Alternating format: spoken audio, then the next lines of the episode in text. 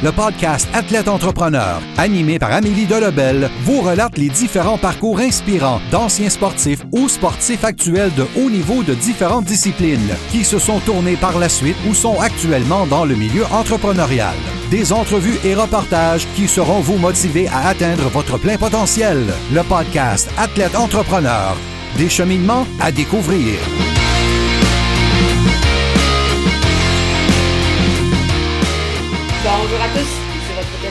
Et je suis très heureuse de vous accueillir sur mon podcast Athlète Entrepreneur pour cet épisode 057 sur Ariane Fortin.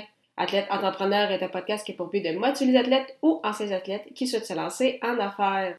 Avant de vous parler de mon invité du jour, je vous invite à rejoindre le seul groupe Facebook d'athlètes entrepreneurs de la francophonie.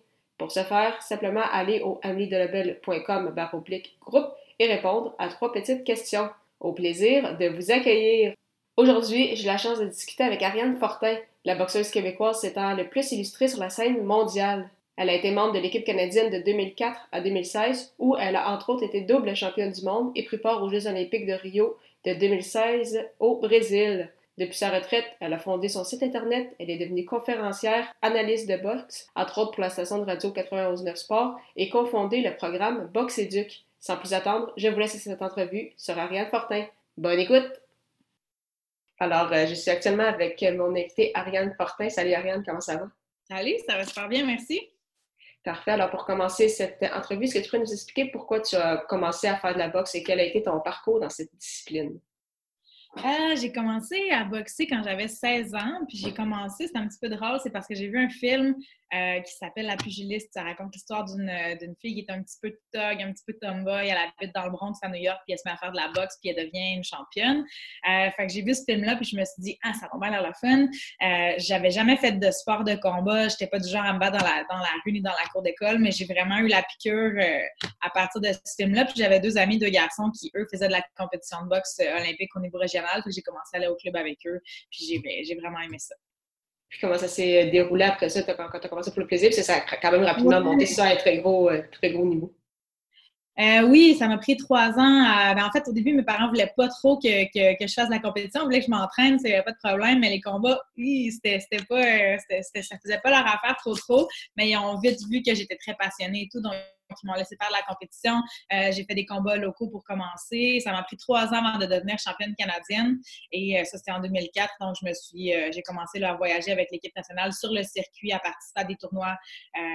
donc, la boxe olympique, à la différence de la boxe pro, c'est vraiment des tournois. Donc, on arrive là-bas, il y a un grand tirage au sort au début, puis on fait plusieurs combats pour gagner la compétition. Donc, j'ai voyagé comme ça avec l'équipe. j'ai boxé pendant 16 ans. J'ai été double championne du monde, entre autres. J'ai gagné des bons championnats continentaux et tout. J'ai boxé pendant 16 ans, j'ai fait 165 combats de boxe. Et puis la dernière étape qui me manquait là, pour, euh, pour accomplir tout ce que je voulais accomplir, c'est d'aller aux Jeux olympiques. Euh, donc, j'ai réalisé ça à Rio, au dernier Jeux olympiques. Là, je peux encore dire que c'est les derniers Jeux parce que bientôt Tokyo cet été. Donc, c'est ça, en gros, c'est ça mon parcours en, boxe olympique. Donc, justement, tu en parlais, ta dernière année, c'était en 2016. Est-ce que tu savais à ce moment-là que c'était ta dernière année? Puis comment tu as vécu justement cette cette année-là un peu spéciale, sachant que c'était la dernière après autant d'années à avoir donné euh, à la boxe? Ben en fait, euh, ce que je ce que je prévoyais faire, c'est de boxer encore un an après les Jeux. Euh, quand on est athlète d'équipe nationale, on a la chance d'avoir les services de, ben, des game plans puis d'avoir des, belles, belles et bonnes personnes autour de nous. Euh, on a accès entre autres, il y a Sophie Brassard qui, bon, je ne savais pas son titre exactement, mais elle est conseillère, un peu l'équivalent de conseillère en orientation pour les athlètes. puis j'avais jasé avec elle tout ça à quelques reprises durant ma carrière. Puis elle m'avait dit que ce qu'elle conseillait, c'est de, de faire de prendre une année où on fait la transition, c'est-à-dire que les priorités change tranquillement. Euh, c'est plus la boxe qui passe toujours en premier, ça devient le travail ou bref, les autres projets qu'on a. Fait que dans ma tête, c'est ça que j'avais prévu, d'avoir une année où est-ce que tranquillement les priorités changeraient. Euh, mais je suis arrivée, ben, j'ai boxé aux Olympiques. Il faut dire que euh, dans la boxe, il y a eu beaucoup de corruption à ces Jeux-là. On a mis tous les juges dehors. La boxe est sous tutelle pour les Jeux de Tokyo. Euh, fait ça n'a pas très bien été. Euh, j'ai perdu mon premier combat. Ça a été un de ces combats-là controversés. Donc, je me rappelle que deux jours après, j'étais avec ma coach au village olympique, puis je mangeais, puis j'ai dit hey, je pense que j'ai fini de boxer mais c'était pas ça qui était le plan du tout. Mais puis en même temps, je me suis dit, bon, peut-être que c'est à cause de tout ce qui entoure la boxe, la corruption, tout ça, que je me sens comme ça. Donc, j'ai laissé ça mijoter, j'ai laissé ça, puis finalement, c'est toujours resté très, très clair. On dirait que j'avais fini d'accomplir ce que, ce que je voulais accomplir là-dedans. Euh, tu sais, la vie d'athlète, ben, tu t'en doutes, c'est beaucoup de sacrifices, tout ça. Moi, je, l'ai fait vraiment euh, pendant, euh, bon, au début, c'était pas, pas autant de haut niveau, mais tu sais, bref, pendant plusieurs années, en mettant ça en priorité. Donc, j'avais vraiment, je sentais que j'avais accompli ce que, ce que j'avais à accomplir. Puis comment ça s'est passé finalement, cette transition, parce que là, tu es devenue pratiquement du jour au lendemain athlète vers le marché euh, du travail. Donc, comment tout ça s'est, euh, comment tout ça s'est passé? Et aujourd'hui, est-ce que l'entraînement fait encore partie de ton quotidien? Euh, en fait, la première année, j'ai pris ma retraite officiellement en 2017, là, en mars. J'ai vraiment pris le temps de, de, de, bien mûrir ma décision justement pour être sûre que c'était la bonne. Euh, puis autant j'ai encore la passion pour mon sport, autant c'est toujours resté clair euh, dans ma tête que, que je t'ai rendu à passer à autre chose. je te dirais que l'année après les Jeux, c'est ben, ça, disons que j'ai pas fait un, gros salaire. J'avais encore mon brevet d'athlète pendant les quelques mois, donc ça m'a quand même permis de ne pas trop me stresser pour le, le, côté argent, justement, puis vraiment me demander ce que j'avais envie de faire. Ma tactique, ça a été de dire oui à tout ce qu'on me proposait. Fait j'ai vraiment touché à tout. Je me suis dit que c'était la meilleure façon de, de, savoir ce que j'avais vraiment envie de faire. Bon, avant, avant les jeux, j'avais fait, j'ai eu un bac en langue française, donc je faisais de la révision linguistique pour un magazine. Donc, je travaillais déjà, j'avais un bac pour travailler dans mon domaine, mais je me doutais que je voulais pas faire ça à temps plein. Euh, donc, ce que j'ai fait après, j'ai entraîné, bon, j'ai pas fait beaucoup d'argent, mais j'ai essayé différentes choses. Euh, j'ai entraîné un athlète dont le, papa m'avait approché, un, jeune d'une vingtaine d'années, tout ça, qui est devenu vice-champion du Québec, donc j'étais avec lui. Euh, j'avais juste lui comme athlète pendant quelques mois, donc ça, ça m'a occupé. J'ai fait un peu d'entraînement privé aussi, pas beaucoup, parce que simplement parce qu'on me le demandait, puis comme je te dis, je disais oui à tout. Puis, puis ensuite de ça, j'avais aussi un partenaire d'entraînement qui, avec qui je mettais les gants, qui était euh, étudiant en éducation, en enseignement de l'éducation physique, qui était en stage. Euh, puis il m'a demandé de bâtir une, une SAE, comme un plan de cours pour son stage, un plan de cours de boxe pour qu'il puisse faire de la boxe avec ses élèves. Fait que j'ai dit oui à ça aussi. Puis euh, ça, finalement, c'est devenu Boxe Éduc, le projet que, que j'ai maintenant.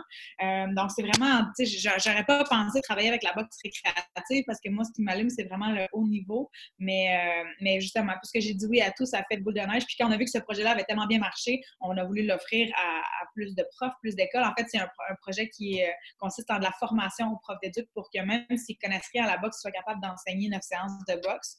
Donc, euh, donc c'est ça. à un moment donné, j'ai décidé que ce projet-là, il fallait vraiment l'amener à un autre niveau. Puis j'ai dit, bon, je vais me faire une business avec ça les deux partenaires que j'avais, bon, donc mon partenaire d'entraînement et l'autre prof euh, avec qui il avait fait son stage, les autres, ils avaient déjà une job à temps plein, donc on a continué de collaborer euh, informellement, si on veut, puis là, j'ai lancé euh, cette business-là. Puis ça, je te dirais que ça m'a vraiment donné beaucoup de... de ben, ça, ça, ça, a donné du sens à, ce que je faisais quand j'ai vu à quel point les jeunes, ça leur donnait confiance. La, la, ben, la boxe, comme sûrement bien d'autres sports de combat, c'est vraiment bon pour la confiance, justement, l'estime de soi. quand j'ai vu que ça apportait ça, ça vraiment, ça m'apportait à moi, de voir que je pouvais partager ma passion et que ça pouvait faire la différence dans, dans la vie des jeunes. Mon Dieu, je parle beaucoup, je m'excuse. C'est le but de l'entrevue. Mais euh, bref, c'est ça. Fait que c'est, c'est, je sais pas si c'est un peu ça ta question, mais ça, ça, ça en est venu à occuper plus d'espace euh, Box Fait que maintenant, c'est ça mon travail. Euh, c'est, ce que je fais, euh, ben, entre autres choses. Là. C'est ça, parce que tu as, Box mais tu donnes également des, des conférences, tu as lancé ton, ton, site Internet, tes analyses de boxe. justement, comment ça, c'est, arrivé dans, dans, ta, vie? Puis, est-ce que c'est aimé ça, justement, redonner à la prochaine génération? Euh, Box oui. Euh, l'autre chose que j'ai faite aussi après l'école, c'est que j'ai fait un autre cours. J'ai fait Promédia, qui est un cours de journalisme parlé, qui est très intense, un quatre mois et demi environ. Euh, je me suis dit que ça m'aiderait, ben, justement parce que j'avais envisagé de faire de l'analyse. Euh, aussi parce que je me suis dit que ça, allait me donner un coup de main pour mes conférences. Donc ça, j'ai fait ça pour ça. Après, je suis allée me chercher ça. Qu'est-ce que j'ai fait d'autre? Part de ça? je sais pas trop où je m'en allais avec ça, mais bref, l'analyse, j'aime beaucoup l'idée de, de, faire connaître mon sport. Il y a beaucoup de préjugés sur la boxe. Moi, ce que j'aime beaucoup, c'est l'aspect stratégique, tactique, euh, puis de pouvoir comme faire, de pouvoir faire comprendre ça aux gens, euh, de pouvoir faire connaître mon sport pour ce que c'est vraiment au-delà de, du cirque qu'on voit à la télévision, des fois quand on voit surtout la boxe professionnelle et tout, euh, des, des, quand les boxeurs sont mal commodes, on entend, on pense au Wilton, on en entend encore parler, mais sont, sont clairement plus au bout du jour. donc, c'est pas sport qui a très bonne réputation, mais je pense que quand on le, découvre pour ce que c'est, il y a vraiment beaucoup de bienfaits. Fait que de faire connaître ce sport-là, autant par Boxe Éduc que par l'analyse, c'est quelque chose qui me tient vraiment à cœur. Puis pour les prochaines années, ce serait quoi tes objectifs, tant au point de vue personnel qu'avec euh, Box Educ? Jusqu'où tu aimerais amener ces, euh, ces projets-là?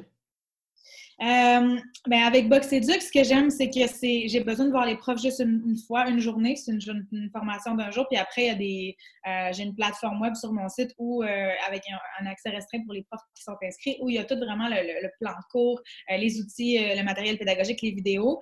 donc ça fait que c'est vraiment facilement exportable. C'est faire, tu sais, je peux le promener. J'ai besoin de voir les profs une fois. Donc j'aimerais bien. là, je suis en train de jaser avec la, fédération de, la, de la Jamaïque qui voulait amener la boxe dans les écoles. Donc, peut-être amener Box Éduc euh, dans d'autres. Là, pour le moment, c'est au Québec, à la grandeur du Québec, mais pourquoi pas dans d'autres pays? Ça, c'est quelque chose que j'aimerais peut-être euh, développer. Euh, puis, puis ben, justement, l'analyse, je travaille pour le 91.9. Je fais l'analyse pour les en partenariat avec Père Tiger. C'est sûr que, que, je veux continuer de faire ça. Puis, je suis la première fille à faire de l'analyse. je suis très, très fière. je dis aux jeunes, quand je vais dans les écoles, que, que les analystes en général, toujours, c'est tous des vieux monsieur moustachus. Il y a quelques jeunes, mais euh, fait que ça, je suis très, très fière d'être la première à, faire ça. Euh, on verra où ça va m'amener. Je reste, euh, je reste très, très ouverte pour, pour différents projets. Puis plus ça va, plus je me rends compte que je suis, bon, c'est pas une surprise, mais je suis quand même quelqu'un qui carbure beaucoup aux défis. Même Box Éduc, c'était de m'approprier le milieu scolaire. C'était vraiment quelque chose de, nouveau et challengeant pour moi. Là, sans dire que, que, je connais tout de ça, ben, tu sais, là, je vois que je suis capable de livrer, je suis capable de, j'ai fait des formations à beaucoup de profs, tout ça, partout en province et tout. Donc, ça, c'est comme un check sur ma liste. Fait que là, je veux, veux pas, je suis toujours un peu à la recherche du prochain défi, mais je sais pas encore comment ça va se concrétiser. Euh, mais c'est sûr que ce projet-là, c'est mon petit bébé, puis je veux, je veux le faire vivre. Euh, je sais juste pas quelle forme ça va prendre pour le moment.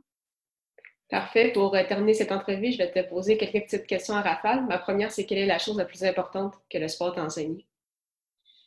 Euh, la détermination, la résilience, euh, le, work ethic, comment comme ça, l'éthique de travail, euh, toutes ces belles choses. Vraiment, c'est, on, on, dit souvent que l'école, c'est, le sport, c'est une belle école de la vie. ces belles qualités-là de justement d'être des bons travailleurs, d'être déterminés, d'être à l'heure. Toutes les belles qualités qu'on développe par le sport, on les garde après comme personne. Donc, je peux même pas, je peux, je peux pas dire ça en trois mots, ça me prend plus que ça. Quel est ton plus beau souvenir sportif? Euh, je pense que c'est quand j'ai gagné mon deuxième championnat du monde parce que, bon, il n'y a pas de chance là, quand on gagne une première fois un championnat du monde. On est le meilleur sur la planète, la meilleure, le meilleur. C'est déjà grandiose. Mais de savoir que pendant deux ans, toute la planète sait que c'est toi la championne, tous tes adversaires s'entraînent, essaient de te battre, puis ça marche pas. Il y a quelque chose de vraiment euh, d'encore plus grand là-dedans, qui vraiment qui confirme euh, ce moment-là. Il est très, très précieux pour moi là, quand j'ai gagné mon deuxième titre mondial. Puis, euh, quel serait ton meilleur conseil pour un athlète ou un ancien athlète qui aimerait se lancer euh, en affaires? En affaires, de le faire pour les bonnes raisons. De, de... En tout cas, moi, c'est ça. Euh, c'est vraiment super gratifiant quand tu vois que tu peux faire de l'argent avec ce que tu aimes. Euh, mais moi, personnellement, c'est pas ça qui me, qui me drive. ça fait, je dis pas que c'est pas important, puis c'est vraiment le fun. en fait, ce qui est le fun, c'est quand, quand tu te mets à faire de l'argent avec un projet que, que tu as, vraiment bâti du début, c'est le fun de pouvoir voir que tu génères autant d'argent dans la société puis que ça répond vraiment à un besoin ce que tu crées. Mais pour moi, c'est ça que l'argent représente. C'est pas, c'est pas l'argent comme tel, mais vraiment, c'est ça. Le fait que ça répond à un besoin. Je ne sais pas si je m'exprime bien, là. Oui, oui. c'est parfait, mais merci beaucoup pour ton temps, Ariane. C'était vraiment euh, très, très intéressant. Merci à toi. Bonne journée. Merci. Merci beaucoup. Merci beaucoup encore une fois à Ariane Fortin pour son temps et en souhaitant que vous ayez aimé ce 57e épisode officiel d'Athlète Entrepreneur. Pour écouter mes dernières entrevues, rendez-vous sur mon site internet au ameliedelabel.com podcast. Également, si vous souhaitez vous aussi vous lancer dans cette belle aventure du podcasting, je vous invite à vous renseigner sur le site de l'Académie du podcast au ameliedelebel.com baroblique lancer son podcast, lancer ER. Si vous avez des questions, n'hésitez pas à me contacter comme toujours. Merci beaucoup encore une fois pour votre confiance et à la semaine prochaine pour une autre entrevue.